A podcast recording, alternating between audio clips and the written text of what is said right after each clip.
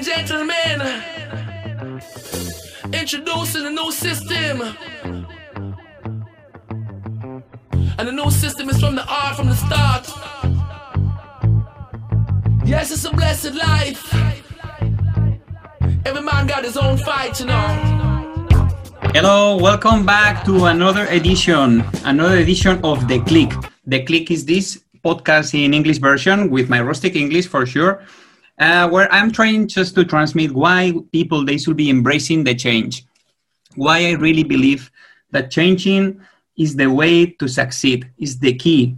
And we need to change something in our life to get something different. We are very, very comfortable in our comfort zones, and we need to be changing this because we are in an era that if we don't change, nothing is going to come to our houses and knock our doors and tell us, okay, here is your new future. Here you have. No, this is not happening. And I have a person with me today that I'm very proud to met a few years ago, and I've been working with. That he is, first of all, he's coach as me, and also he is a very, very good professional in hospitality, and also he's related to a word that I love, that is music. Then I just want to say hello, welcome, Ross Harvey. How are you, my friend? Amazing. Yeah. How about you? I'm very good. I'm very good. First of all, I'm very happy to talk to you after so many months. Congratulations for all the new things that they are coming to your life, like your baby, your website, and all these exciting moments that they are coming to you. And well, Ross, I really believe that you are this this person that really embrace the change as part of your life. Then what can you tell us from this question? Why do you think that changing is part of the new future? Why is changing part of the new future?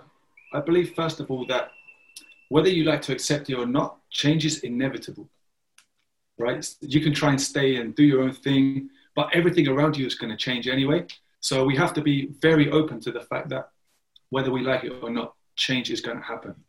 So um, why not embrace it?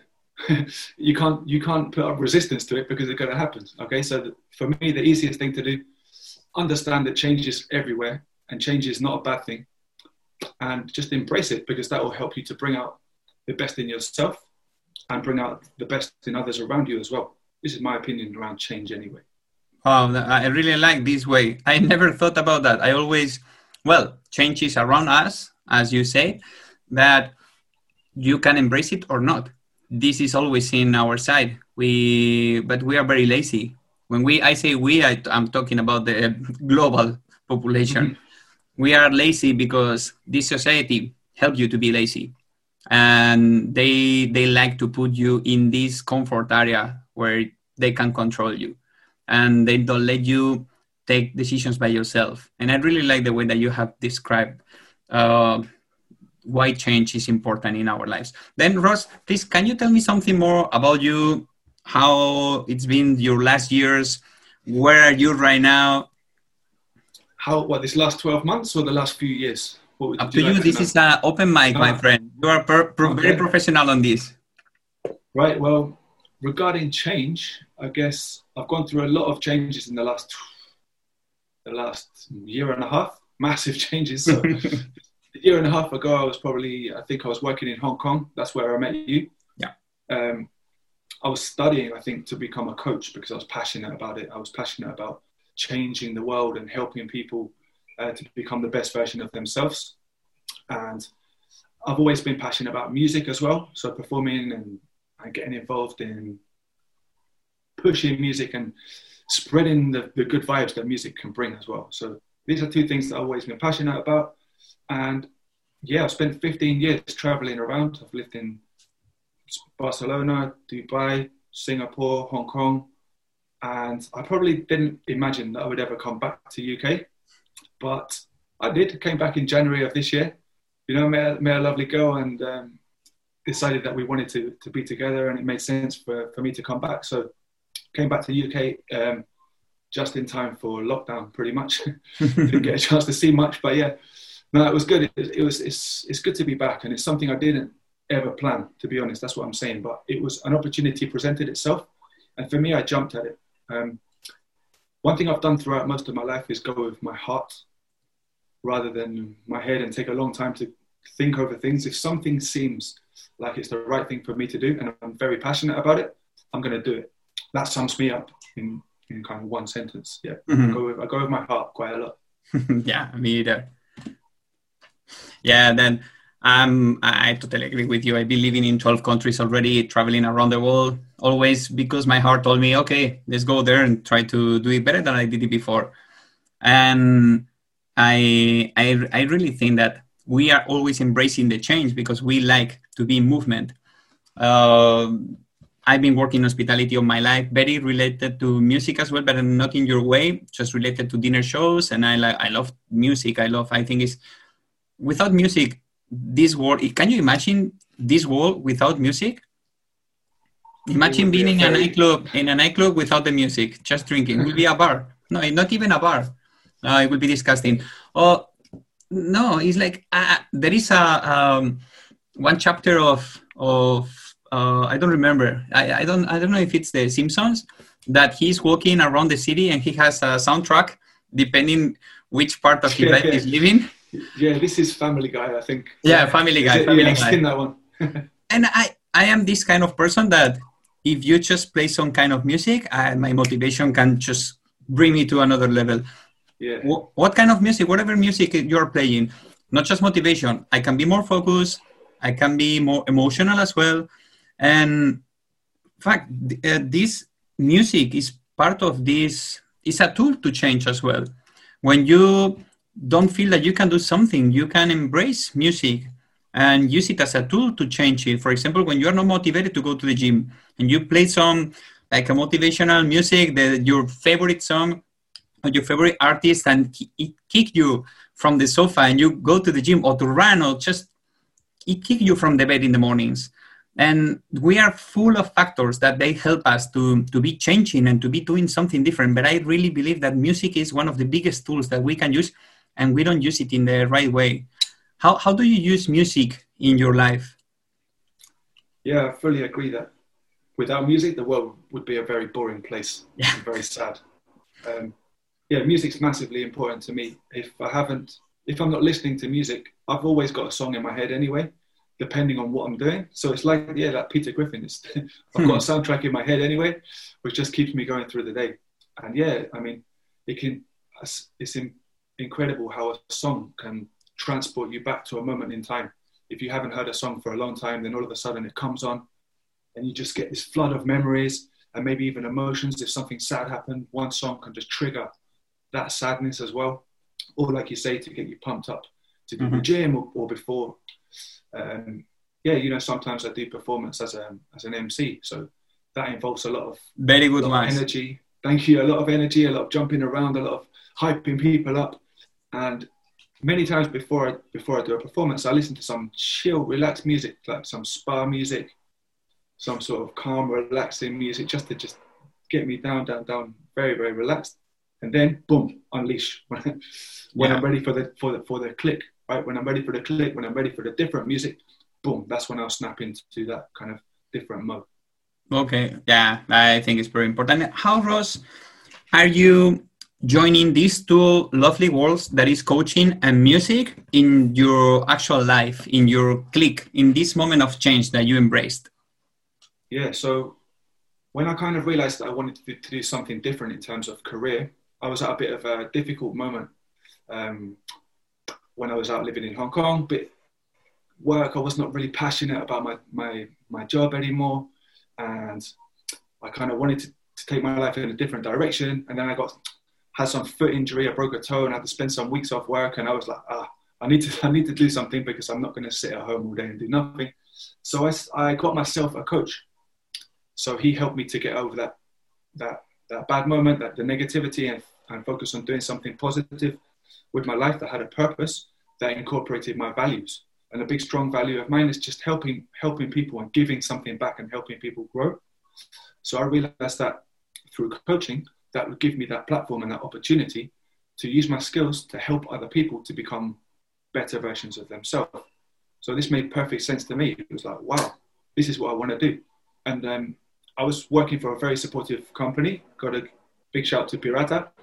They let me study for coaching and work with them at the same time. They were very, very helpful, very flexible, and they helped me to path to pave the way towards my future.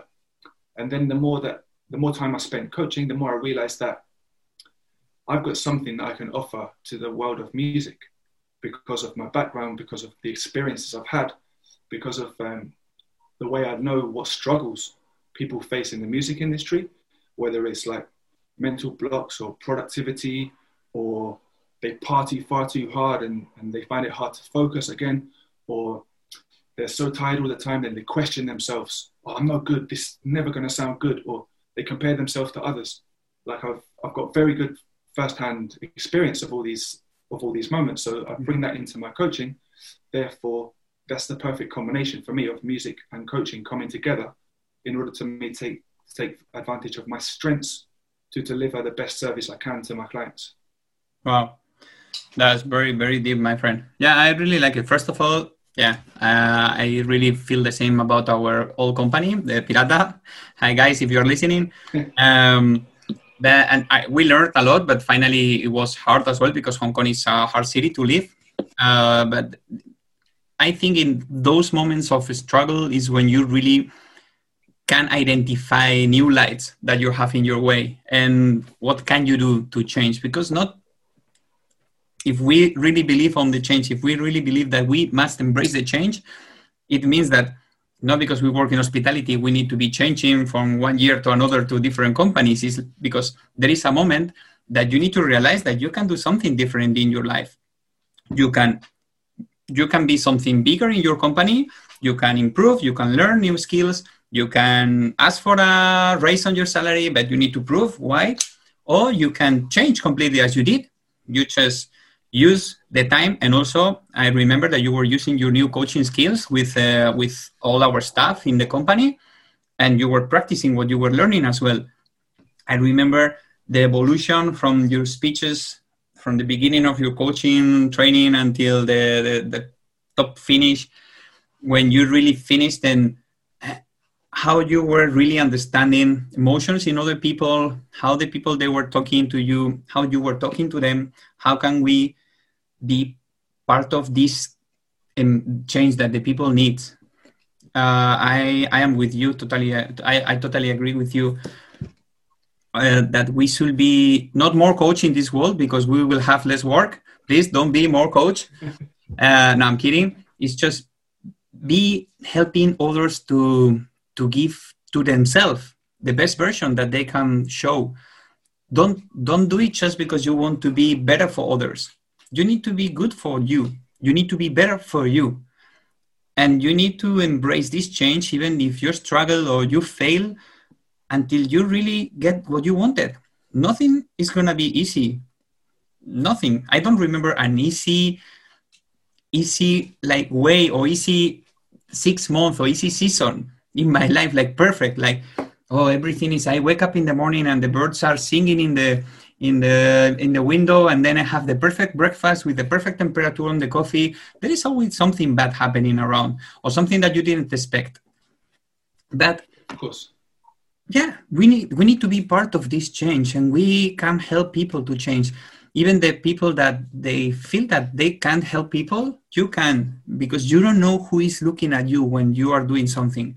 And maybe you are the leader of people that you didn't know that you were or maybe you are a reference for someone. It could be your nephew, it could be your, your friend, it could be your little cousin, it could be your father. Your father could be a follower and you didn't know. Or it could be just a person that is working with you on Sundays morning cleaning a supermarket.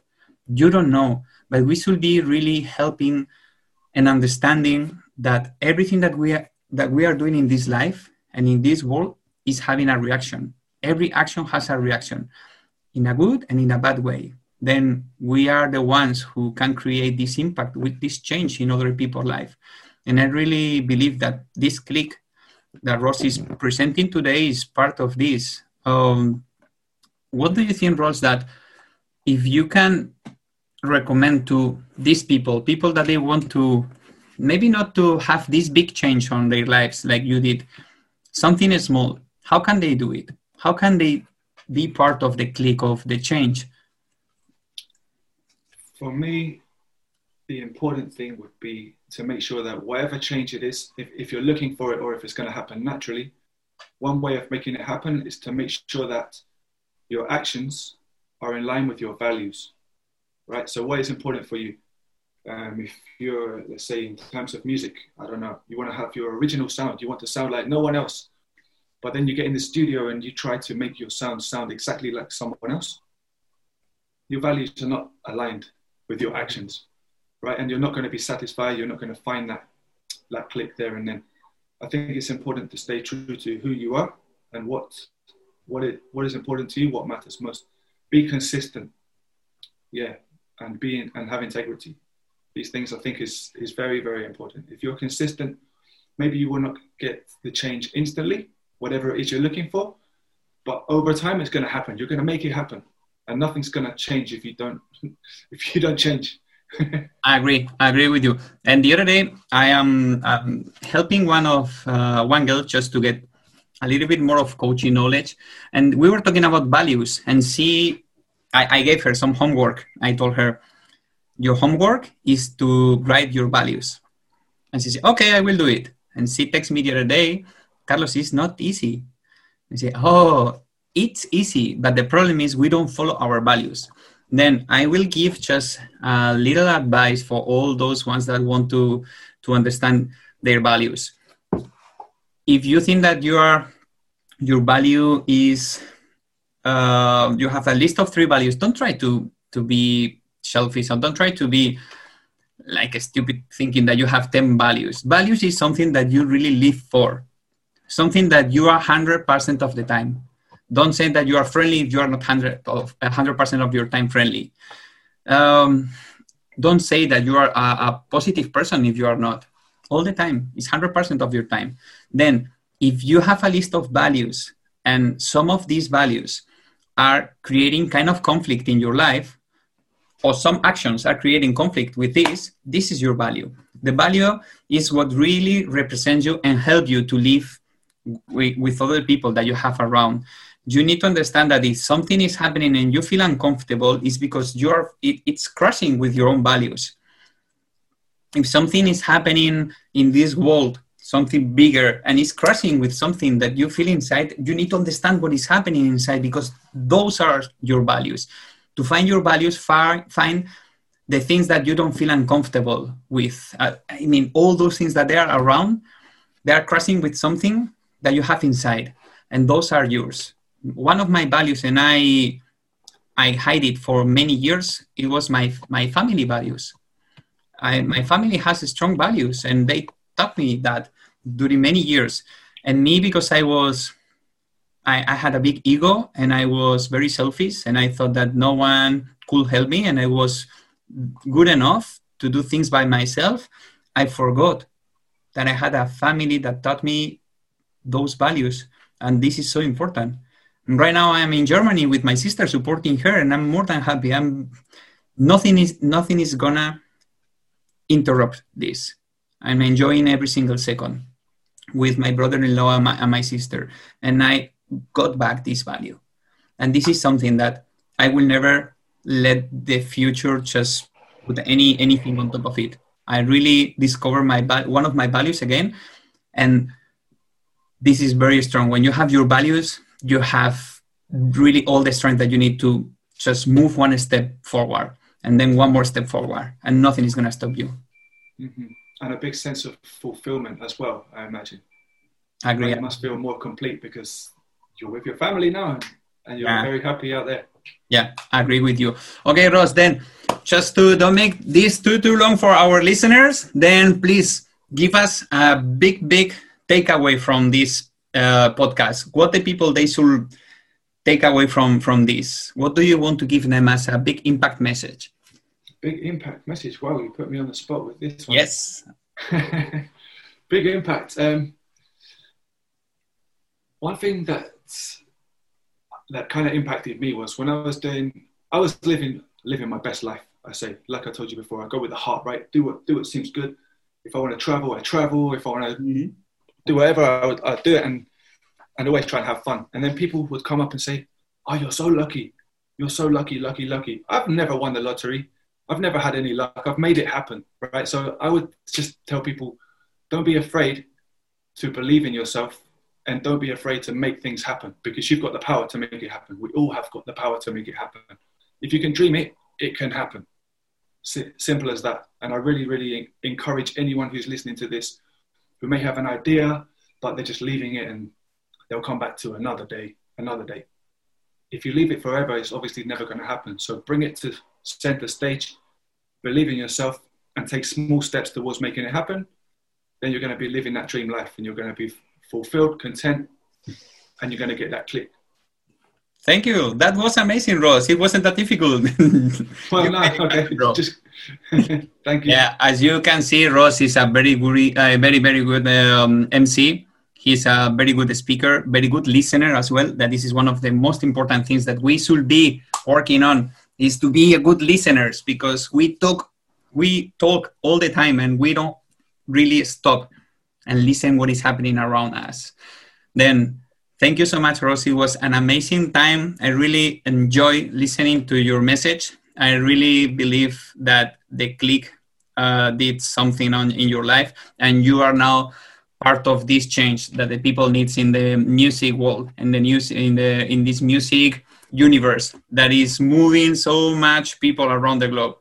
And thank you, thank you so so much, Ross. I really wish you all the best for the next coming month and the next coming years, your personal and your professional life. Uh, thank you. Thanks a lot, man. It's been great to connect again with you and uh, to have this opportunity to have a chat today. Thanks yeah, thank you so much, Ross. Then, guys, thank you so much for listening. Again, I'm trying to improve my English. You know, all of you. It's just my rustic English is part of this message. It's part of the click. See you soon. And next week, it will be with a new incognito guest. Thank you, Ross. See you soon. Every man got his own fight, you know.